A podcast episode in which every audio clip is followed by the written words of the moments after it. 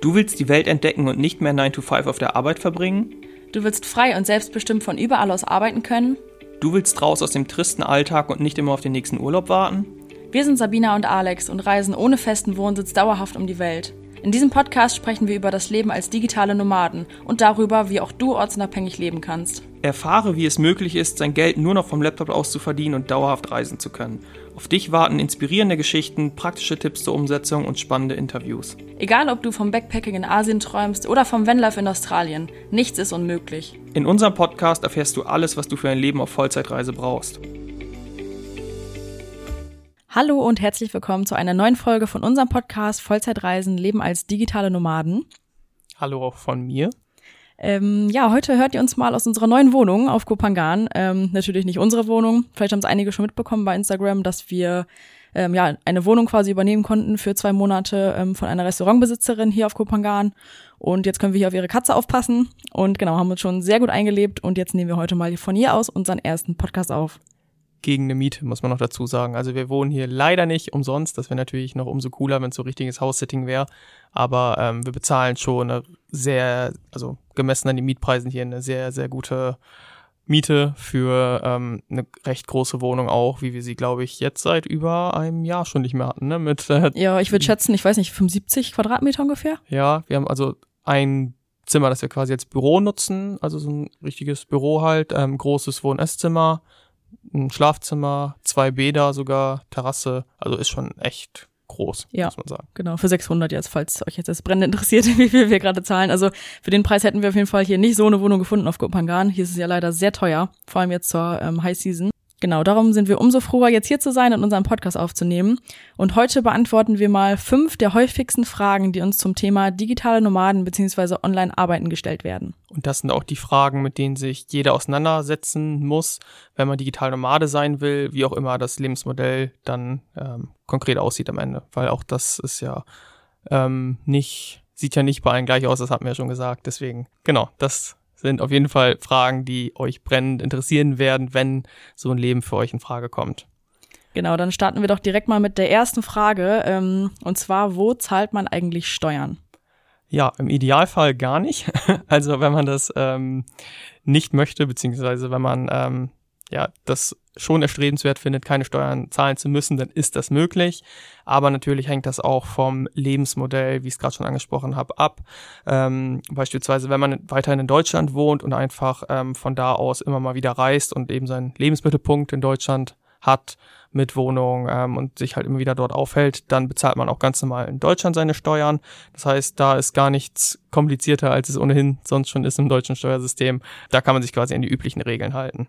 Wenn es dann aber so ist, dass man ähm, beispielsweise ins Ausland auswandert, angenommen, ich ähm, wir wandern jetzt nach Portugal aus, von Deutschland direkt nach Portugal, dann halten wir uns natürlich an die Gesetze von also äh, Portugals und würden dann da ins Steuersystem rutschen und dementsprechend auch da Steuern zahlen. Okay, und wie macht man es denn dann, wenn man jetzt, wie wir zum Beispiel, ähm, wohnsitzlos lebt und ähm, ja gar keinen Wohnsitz mehr hat? Dann muss man sich natürlich ein bisschen selbst informieren, wie das läuft, weil dann ja kein Land ähm, beispielsweise für dich zuständig ist einfach, wo du jetzt nachfragen kannst, hey, wie läuft das? Und ähm, das hat aber eben auch den Vorteil, dass man dann unter den Bedingungen, wenn man sie einhält, eben komplett steuerfrei leben kann, wie wir es auch machen jetzt. Also wir müssen seit unserer Abmeldung aus Deutschland auch eben keine Steuern mehr zahlen, was wir natürlich äh, super finden. Aber man kann beispielsweise auch sogar in einem Land einen Wohnsitz haben weiterhin und auch unter gewissen Bedingungen trotzdem keine Steuern zahlen, weil es äh, verschiedene ähm, Steuerformen gibt in den verschiedenen Ländern. Also in Deutschland ist es halt so, wie in den meisten Ländern auch, dass man eben, wenn man seinen Lebensmittelpunkt in Deutschland hat, dann dort seine Steuern zahlt. Es gibt aber auch Länder, wo man, äh, wo beispielsweise Auslandseinkommen nicht besteuert wird und da wird es auch eben funktionieren für Ausländer wie uns zum Beispiel, dass wir uns da niederlassen und trotzdem keine Steuern zahlen müssen. Genau, das wäre dann zum Beispiel so wie in Thailand jetzt hier das ähm, Ter Territorialbesteuerung. Thailand ist Non-Dom-Prinzip, also das okay. ist äh, nochmal. Alex beschäftigt sich damit immer, nicht ich. genau, das ist nochmal ein bisschen was anderes, aber auch hier kann man, ähm, wenn man sich damit auskennt, unter gewissen Bedingungen gar keine Steuern zahlen oder nur sehr wenige.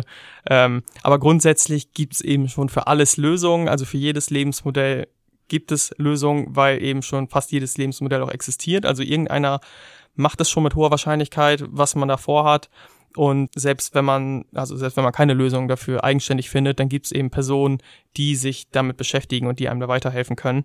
Deswegen kann man sich da Hilfe holen. Wir haben das letztendlich auch gemacht, also wir haben viel Wissen, aber und uns auch angeeignet, aber wir haben uns trotzdem ähm, jemanden geholt, der für uns das ganze Setup aufgebaut hat und wir haben uns Kurse gekauft, informiert und eben auch coachen lassen, ja, eben damit wir da keine Fehler machen. Ja, das haben halt auch viele, glaube ich, nicht so auf dem Schirm, dass man halt einfach auch nicht alles ähm, selbst regeln muss oder schaffen muss. Weil, ja, wenn du dir zum Beispiel einen Fuß gebrochen hast oder sowas, dann ähm, ja, behandelst du dich meistens ja auch nicht selbst, sondern gehst halt zum Arzt und lässt dir helfen und bezahlst da dann letztendlich auch für. Und ähm, genau, sowas ist es halt beim Coaching oder sowas dann eigentlich auch. Und teilweise ist es dann eben, auch wenn man es mal hochrechnet, gar nicht teurer. Also bevor ich mich da jetzt oder man sich da grundsätzlich, wenn man keine Ahnung hat, irgendwie ein halbes Jahr mit auseinandersetzt und jede Woche drei Stunden in die ähm, da investiert und liest und sonst was, dann hast du irgendwie nach einem halben Jahr 70 Stunden da reingesteckt und dementsprechend hättest du in der Zeit irgendwie an deinem Business arbeiten können und dann grundsätzlich viel mehr Geld ausgeben, als wenn du einfach jemanden fragst und der regelt das für dich, der weiß Bescheid und ähm, du gibst irgendwie, keine Ahnung, 300 Euro oder sowas dafür aus. Das äh, sollte ja nicht der Lohn für 70 Stunden äh, Arbeit sein quasi. Genau, und wir haben auch selbst halt schon uns da also zu diesem Thema helfen lassen oder auch schon ähm, anderes Coaching gemacht und da haben wir halt wirklich auch gemerkt, ähm, ja, das hat uns einfach unseren Weg auch total verkürzt, weil wir einfach von anderen halt gelernt haben und uns ja genau diese Jahre im Grunde selbst sparen können, indem wir das uns selbst äh, hätten erarbeiten müssen. Ja, deswegen abschließend zum Thema Steuern können wir sagen, man kann keine zahlen müssen und es gibt für alles Lösungen und entweder sucht ihr sie euch selbst oder ihr holt euch jemanden zu Hilfe, der euch genau sagt, wie das läuft, was ihr machen könnt und wie eure individuellen Möglichkeiten aussehen. Genau, so, dann kommen wir mal direkt zur zweiten Frage und zwar, wie kann man denn jetzt überhaupt online Geld verdienen? Also über eine oder für uns eigentlich die coolste Möglichkeit am Anfang haben wir schon mal gesprochen in Folge zwei. das war das Freelancing. Das heißt, dass man einfach ähm, ja freiberuflich quasi online arbeitet und ähm, kein festes Arbeitsverhältnis hat oder sowas mit irgendeinem Chef, sondern man ist selbstständig und ähm, arbeitet eigentlich für Kunden in Form von Aufträgen oder Projekten. Das zum Beispiel als Texter, so wie wir gestartet sind früher, oder ähm, ja, virtuelle Assistenz oder Suchmaschinenoptimierer oder sowas. Da gibt's dann ganz viele verschiedene Bereiche. Also da könnten wir fünf Folgen drüber drehen, um alle äh, annähernd abzudecken, alle Bereiche. Es gibt einfach unfassbar viel, deswegen das kann man gerade beim Freelancing gar nicht in eine ja, also nicht, nicht abschließend beantworten, was, was es da alles gibt. Genau, also wenn es euch nochmal näher interessiert und ihr noch nicht reingehört, ha reingehört habt, dann ähm, genau, hört euch gerne nochmal Folge 2 an. Da erklären wir es nochmal ein bisschen genauer, was es ist. Und sonst gibt's aber natürlich auch andere Möglichkeiten, online Geld zu verdienen. Das muss jetzt dann nicht nur das Freelancing sein. Zum Beispiel haben wir ja ähm, inzwischen unser eigenes äh, Coaching-Business. Das heißt, als Coach ähm, löst du im Grunde ein Problem von Kunden. Also lösen wir zum Beispiel das Problem von Menschen, die ortsunabhängig leben wollen und äh, online arbeiten wollen, aber halt nicht wissen, wie das funktioniert und wie man letztendlich ähm, vom Angestellten zum digitalen Nomaden wird. Also das ist zum Beispiel das Problem, was wir als äh, Coach, äh, als Coaches lösen wenn man im Thema Ernährungsberatung mega fit ist, mega viel Ahnung hat, einfach das für sich selbst anwendet, kann man eben auch ähm, beispielsweise ein Online-Business gründen, indem man Ernährungsberatung oder Ernährungscoach, wenn man so sagen will, für beispielsweise schwangere Frauen macht. Oder es gibt sogar Schlafcoaching, haben wir auch schon mal gehört, dass ähm, zum Beispiel, das, das war eine Frau, die das gemacht hat, die hat gecoacht, so wie Babys am besten durchschlafen und so, damit die Eltern, äh, damit es mit dem Baby halt besser geht und die Eltern eben auch ruhigere Nächte haben. Also für alles, also was, wofür es, wo ein Problem besteht, gibt es eben auch irgendwie Lösungen, die gefunden werden müssen. Und wenn man Leuten diese Lösung bieten kann, dann hat man im Grunde seine Idee für ein Coaching-Business auch schon. Genau, also das wäre dann so die zweite Möglichkeit. Dann ähm, gibt natürlich noch äh, Online-Shops, die wir auch wahrscheinlich alle kennen. Ähm, die kann man halt mit eigenen Produkten dann äh, führen. Entweder dann physische Produkte oder digitale Produkte. Ja, physische Produkte, dann ist halt, ähm, brauchst du natürlich irgendwo einen Lagerort oder sowas für deine, ja, deine Produkte letztendlich. Oder auch Mitarbeiter, die dann da vor Ort arbeiten. Da ist man natürlich dann vielleicht so ein bisschen an ähm, einen Ort gebunden, kann natürlich aber auch das alles ja auslagern und outsourcen und andere machen lassen und äh, das ja, dass einem das quasi nur gehört. Genau. Oder aber mit digitalen Produkten, dass man digitale Produkte verkauft, das können dann zum Beispiel E-Books oder sowas sein. Oder Presets, das sagt wahrscheinlich auch vielen was. Genau, also solche äh, Fotofilter. Genau. Ähm, ja, Affiliate Marketing gibt's auch noch. Das gibt's natürlich auch in verschiedenen Formen. Also Affiliate Marketing ist einerseits ähm, zum Beispiel einen Reiseblog zu betreiben und dann auf Amazon Produkte zu verlinken für eine Kulturtasche, die super zum Reisen ist oder so. Sehen wir jetzt hatten wir, glaube ich, schon mal gesagt, nicht als die beste Einkommensquelle an, weil einfach nicht viel Geld bei rumkommt für ähm, unverhältnismäßigen Aufwand. Aber es gibt beispielsweise auch ähm, Affiliate-Marketing für High-Ticket-Produkte. Das heißt, du bewirbst irgendwie Online-Kurse, die zwei, drei, 5.000 Euro kosten und dementsprechend ist die Provision dann auch wesentlich höher. Deswegen auch sowas gibt es tatsächlich. Und nicht zuletzt gibt's noch zum Beispiel Investments, also da musst du gar nicht aktiv selbst ähm, zum Beispiel eine Dienstleistung erbringen, sondern handelst einfach mit beispielsweise, ich glaube Aktien sind Kryptos, also es nennt sich Daytrading, wir haben jetzt auch nicht die super Ahnung davon, aber wir wissen, dass ähm, das schon recht viele machen, da muss man sich natürlich auch reinarbeiten, deswegen, ähm, aber es ist möglich, selbst mit dem schnellen Handeln, täglichen Handeln, was Daytrading ja aussagt, ähm, auch damit Geld zu verdienen und digital Nomade zu sein. Ja, also es gibt einfach unfassbar viele Möglichkeiten, um äh, online Geld zu verdienen. Wir haben jetzt ja auch nur, wie gesagt, ein paar genannt. Ähm, ja, die sieht man aber letztendlich nur, wenn man sich einfach selbst auf die Suche macht und äh, ja, einfach mal guckt, womit man denn überhaupt online Geld verdienen könnte. Genau, wir sind zum Beispiel auch aufs Texting überhaupt nur gestoßen, weil wir uns mit Suchmaschinenoptimierung befasst haben, wo man jetzt vielleicht denkt, okay, das liegt weit auseinander oder hat gar nichts miteinander zu tun, aber doch, das ist so ein Bestandteil, also das Texten ist auch ein Bestandteil vom, von der Suchmaschinenoptimierung. Ähm, nur bis zum, also bis zum bestimmten Punkt hatten wir halt keine Ahnung, dass man überhaupt mit Texting beispielsweise Geld verdienen kann. Und das wäre halt nicht passiert, wenn wir nur drüber nachgedacht hätten, womit man Geld verdienen kann, sondern die Suche hat es letztendlich echt gemacht. Genau, oder aber man nimmt ähm, dann die Abkürzung wie bei zum Beispiel beim Thema Steuern oder sowas oder andere Coaching-Business, so wie Schlafcoaching oder so, dass man sich selbst quasi nicht die Arbeit macht, sondern ähm, einfach sich Leute sucht, die es wissen, wie es geht oder ähm, die einem dabei helfen können und dann halt ja ein Coaching in Anspruch nimmt oder sowas, ähm, wo man dann ja die Möglichkeit aufgezeigt bekommt und ähm, zusammen vielleicht was Passendes erarbeiten kann. Im Grunde letztendlich sowas, was wir jetzt mit unseren Kunden machen. Genau. Ja, nächste Frage. Das ist vielleicht auch eine der häufig, am häufigsten gestellten Frage, äh, Fragen. Was, äh, wie macht man das mit der Rente?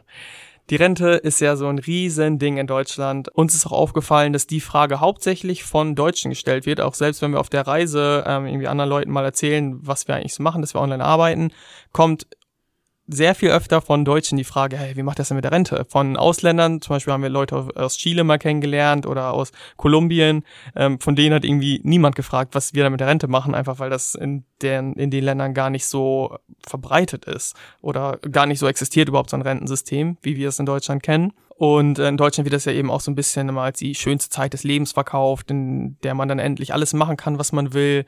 Man kann endlich reisen gehen, in Urlaub fahren, das Leben genießen. Was natürlich ähm, übrigens krass ist, ein kleiner Side-Fact, ist, sterben äh, ungefähr 20 Prozent der Menschen, bevor sie in die Rente kommen. Das heißt, das ist halt jeder Fünfte. Erreicht das Rentenalter überhaupt nicht. Und stell dir dann mal vor, so du nimmst dir dein ganzes Leben lang vor, auch wenn ich dann erstmal in Rente bin und dann mache ich erstmal das. Ja, dann ist es halt wirklich für jeden Fünften schon zu spät. Also das ist echt ein erschreckender Fakt, wie wir finden. Vor allem für 20 äh, Prozent, also jeden Fünften quasi absolut, also vollkommen zu spät. Die haben gar nichts mehr davon. Und darüber hinaus, guck mal, wie viele halt krank werden vorher oder ähm, nicht mal krank werden, sondern vielleicht die Hüfte einfach kaputt haben oder irgendwie den Rücken so kaputt haben, dass sie gar nicht mehr reisen können. Also du gehst halt mit 65 Jahren auch höchstwahrscheinlich nicht mehr äh, in Surfurlaub, von dem du immer geträumt hast oder gehst auf den Mount Everest hoch oder keine Ahnung. Also die ganzen Träume, die man vielleicht mal hatte, die sind auch gar nicht mehr mit 65 oder älter eben. Also Rente ist ja nicht mehr mit 65, sondern jetzt glaube ich 67. Ist ja, also viele Sachen sind ja gar nicht mehr umsetzbar einfach in dem Alter. Oder aber man hat vielleicht ganz neue Verpflichtungen, die man jetzt noch gar nicht hat. Viele denken vielleicht, okay, dann sind ja die Kinder aus dem Haus, dann äh, habe ich Zeit, wenn ich quasi älter bin und dann kommen vielleicht schon die Enkelkinder und dann will man vielleicht auch bei den Enkelkindern sein oder muss da aufpassen oder sowas. Also ja, Leute, verschiebt nicht das Leben auf morgen. Ähm, wie ihr seht, das kann halt dann auch wirklich schon zu spät sein, leider. Ähm, genau, deswegen ist das Thema mit der Rente für uns immer so ein bisschen. Bisschen schwierig oder sogar irrelevant. Also ich würde jetzt nicht sagen unwichtig, aber ähm, nicht so wichtig, wie es ähm, allen anderen ist. Also das ist nicht die erste Frage, die wir uns da stellen, weil das eben nicht für uns die glorreiche Zeit ist, sondern das machen wir halt schon während unseres ganzen Lebens, während unseres ganzen Lebens jetzt schon und ähm, verschieben die Träume eben nicht dahin. Genau. Ja, aber dann ähm, trotzdem mal zu dem ähm, Umgang mit der Rente. Ähm, also gleichzeitig, unabhängig davon, ob man ob man es jetzt erreicht oder nicht, ist es ja einfach ein unfassbar schlechtes Investment, das man da tätigt. Also man kriegt ja nicht annähernd das raus, was man einzahlt. Also das wird jetzt, glaube ich, mittlerweile den letzten bekannt oder deutlich geworden sein, dass ähm, gerade unsere Generation in unserem Alter, also wir sind jetzt äh, 29 und 26, da wird einfach nicht mehr viel bei rumkommen, wenn sich nicht irgendwas wesentlich ändert. Und auch jetzt ist die Rente ja bei vielen schon nicht mehr ausreichend, um das glorreiche Leben führen zu können, um reisen zu können, sondern das ist eher oft kostendeckend. Oder so, dass man sogar vielleicht noch extra arbeiten muss. Das gibt's ja auch immer öfter. Genau, deswegen heißt es jetzt auch schon von der Sparkasse oder keine Ahnung, Werbung. Also man hört es ja überall quasi, du musst selbst für deine Rente vorsorgen, verlass dich nicht aufs Rentensystem und grundsätzlich ist bei Selbstständigen in Deutschland, ganz, also ganz normalen Selbstständigen in Deutschland ja auch schon so, dass die für sich vorsorgen, mittlerweile halt eben sogar Angestellte, die das auch machen müssen.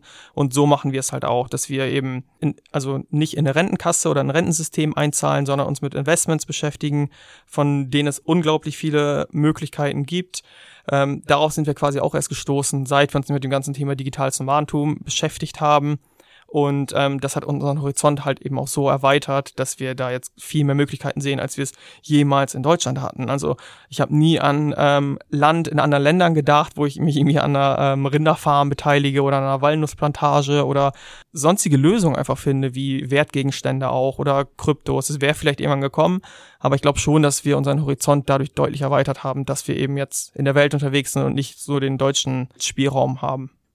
Ja, also ich habe auch das Gefühl, dass wir da ähm, ja jetzt schon viel mehr Möglichkeiten sehen und sowas auch alleine, weil wir uns halt jetzt damit befassen müssen und ähm, genau nicht mehr halt in die Rente einzahlen können und eigentlich auch nicht wollen. Ja, dann kommen wir mal direkt zur nächsten Frage und das ist, glaube ich, auch eine große Sorge von vielen. Und zwar, was ist eigentlich, wenn es mit der Selbstständigkeit nicht klappt? Also ja, das ist eine sehr große Sorge am Anfang und große Frage natürlich. Genau, also ich denke, die meisten haben dann immer so ein richtiges Worst-Case-Szenario im Kopf und denken, das ganze Leben ist dann im Arsch. Also ähm, ja. Dass das Scheitern irgendwie die absolute Katastrophe ist und oh Gott, was ist denn dann und äh, was mache ich dann und dann ja quasi mein Leben ist vorbei. Aber letztendlich ähm, ist, glaube ich, das große Problem dabei sogar, dass die Leute, diese Menschen, die so denken, den Gedanken gar nicht zu Ende denken. Weil wenn man, wenn man das gerade das tut und den Gedanken mal zu Ende denkt, dann merkt man, okay, so krass schlimm ist das eigentlich gar nicht. Gerade wir als Deutsche mit unserem Auffangsystem, was soll uns denn passieren? Also sterben ist es schon mal nicht. Genau, also man könnte es ja mal so ein bisschen aufschlüsseln quasi. Also wenn ich jetzt mir vorstelle, ich bin jetzt ganz normale Angestellte irgendwo und versuche jetzt wirklich quasi mich online selbstständig zu machen. Ich sage jetzt mal ähm, direkt mit, ja, als Freelancer, einfach als Beispiel so wie wir es halt auch gemacht haben. Und ähm, genau, ich fange dann an, einfach nebenberuflich mir das quasi so ein bisschen aufzubauen. Und ähm, selbst wenn ich dann zum Beispiel nach zwei Monaten jetzt meinen Job kündige, weil ich denke, okay, das könnte schon klappen mit dem Freelancing. Und ähm, ich mache dann irgendwie ein paar Monate das weiter und merke, okay, es kommt nicht genug Geld rein. Ich habe mittlerweile aber schon meine Wohnung gekündigt und ähm, ja, will auch gar nicht mehr quasi in Deutschland leben. Und merke dann, es funktioniert nicht. Wo landet man quasi, wenn es jetzt zurückgeht? Also was passiert dann konkret? So, mir fehlt jetzt erstmal ähm, das Geld, das ist das Problem A. So genau, dann Problem B, ich habe jetzt gerade keinen Job und ich brauche ja Geld, deswegen, was mache ich? Ich suche mir einfach einen neuen Job und zwar genauso, wie ich es früher halt auch gemacht habe im Angestelltenverhältnis und selbst wenn es am Anfang vielleicht nicht genau so ein guter Job ist oder sowas, die man vorher hatte, dann ähm, kann man sich auch einfach hocharbeiten. Also ich bewerbe mich dann vielleicht einfach bei ja, bei irgendeinem Job, wo ich jetzt keine großen Fähigkeiten oder sowas vorweisen muss oder was, was ich vielleicht sowieso vorher schon gelernt hatte und kann mich da einfach neu darauf bewerben, verdiene dann wieder mein Geld, kann mir dann irgendwann wieder eine neue Wohnung leisten und schon stehe ich wieder genau da, wo ich vorher angefangen habe.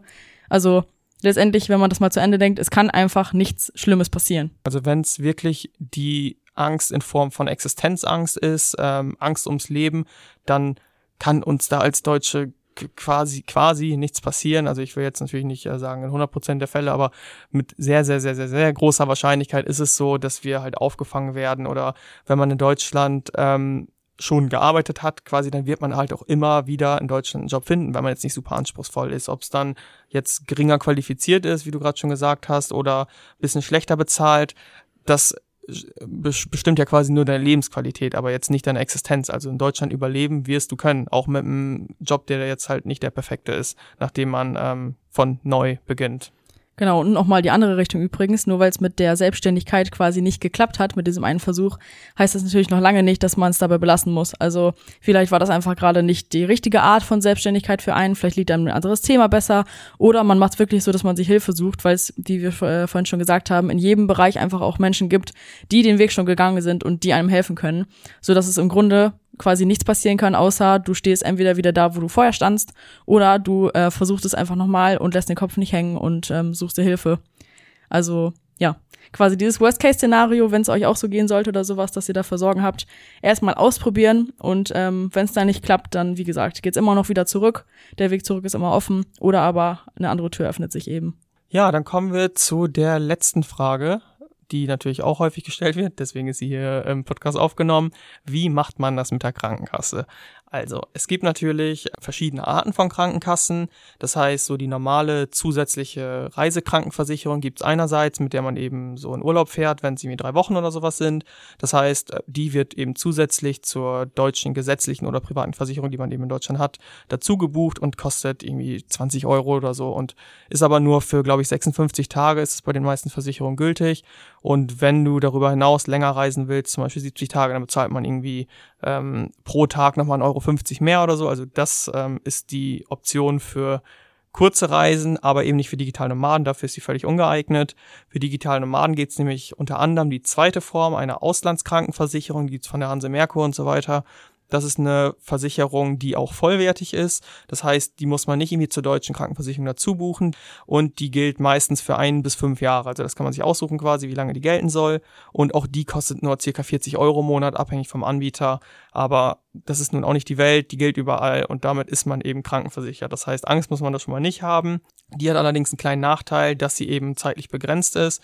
Und wenn Menschen wie wir, die halt nicht vorhaben, zurück nach Deutschland zu gehen und ähm, eben dauerhaft zu reisen, also in, dauerhaft, in dauerhaft in der Welt unterwegs sein wollen, dann hätten wir halt das Risiko, wenn wir mal zum Beispiel, wir nehmen jetzt die Hanse Merkur für fünf Jahre und innerhalb der fünf Jahre ähm, erkranken wir schwer, wir bekommen irgendwie ähm, irgendeine Krankheit, wo wir dauerhaft behandelt werden müssen, dann würde die Versicherung natürlich nach den fünf äh, Jahren sagen, okay, bis dahin übernehmen wir es, aber jetzt kriegst du nicht einen neuen Vertrag. So, das ist der Nachteil bei diesen recht günstigen, für zum Beispiel 40 Euro äh, Versicherungen, dass die einen eben nach der Versicherungspflicht den Vertrag, den man abgeschlossen hat, nicht weiter versichern wollen. Genau, das heißt, wenn man halt vorhat oder ganz ja sicher eigentlich schon weiß, dass man länger als diese fünf Jahre auf jeden Fall halt reisen will, macht es im Grunde schon fast keinen Sinn mehr, außer man möchte halt das Risiko eingehen und ja, dann, dass man vielleicht nicht mehr versichert werden kann, wenn man dann doch irgendwie eine schwere Krankheit oder so bekommt, dass man dann halt nicht mehr ähm, bei den weiterversichert wird ist im Grunde so ein bisschen Pokerspiel. Ne? Klar, du kannst jetzt Geld sparen, indem du die nimmst und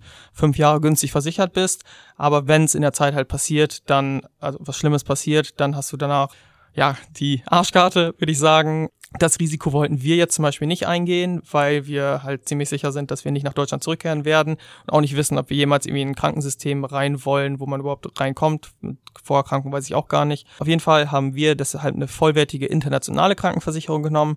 Die ist zwar deutlich teurer, ich glaube, wir bezahlen jetzt in Asien 160 Euro pro Person im Monat, also das geht auch noch. Das richtet sich dann immer nach Land. Also wenn wir jetzt in einem Land wären, wo dann die Arztkosten teurer wären, dann würde auch dementsprechend der Beitrag hochgehen. Genau, und auch nach dem Alter. Aber ähm, wie gesagt, das ist schon noch günstig. Also selbst in Deutschland haben wir für die private Krankenversicherung schon mehr bezahlt. Ähm, deswegen sind wir sehr zufrieden damit, dass wir wissen, okay, wir sind dauerhaft damit abgesichert. Die können uns nicht rausschmeißen, selbst wenn was Schlimmes passiert. Wir, bei uns besteht nicht die Gefahr, wenn wir schwer krank werden, dass wir quasi aus diesem Grund zurück müssen, weil wir uns die Arztrechnung nicht leisten können, weil auch das gibt's.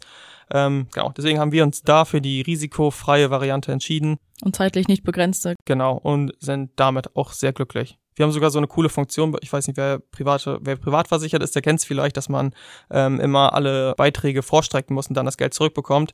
Wir haben sogar eine K äh, Kreditkarte von der Versicherung bekommen, die wir vorher aufladen können und dann gehen die in Vorleistung und wir müssen das Geld nicht irgendwie von denen zurückholen oder so. Deswegen, es gibt auch da mega coole Lösungen, da braucht man sich überhaupt keine Sorgen machen, ähm, wenn was Schlimmes passiert, dass man dann irgendwie aufgeschmissen ist oder ja, irgendein Risiko eingeht. Das kann man selbst bestimmen, ob man dann Risiko eingehen möchte oder eben nicht.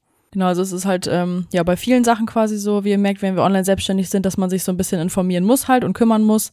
Aber es gibt auch einfach wirklich für alles Lösungen und ähm, ja, wenn man die selber nicht kennt oder nicht erarbeiten will, mühsam, dann ähm, kann man sich halt echt Leute suchen, die einem da einfach weiterhelfen. Genau. Das heißt, es gibt für alles eine Lösung. Ja, wir hoffen, wir konnten euch mal einen Einblick in die großen Fragen geben, die sich am Anfang mit ziemlicher Sicherheit vielen stellen werden. Uns äh, haben sie sich ja damals auch gestellt und selbst wenn sie einem sich nicht selbst stellen, dann äh, ist es mit ziemlicher Sicherheit so, dass ähm, zumindest Freunde oder Familie einen äh, mit den Fragen mal konfrontieren. Gerade Rente, Krankenkasse, das sind halt so Sachen, ähm, die, die, teilweise als erstes gestellt werden. Ja, genau. Da heißt es nicht mal, hey, was machst du denn, sondern, oh, was ist denn mit der Rente? So, das, das gibt es auf jeden Fall auch.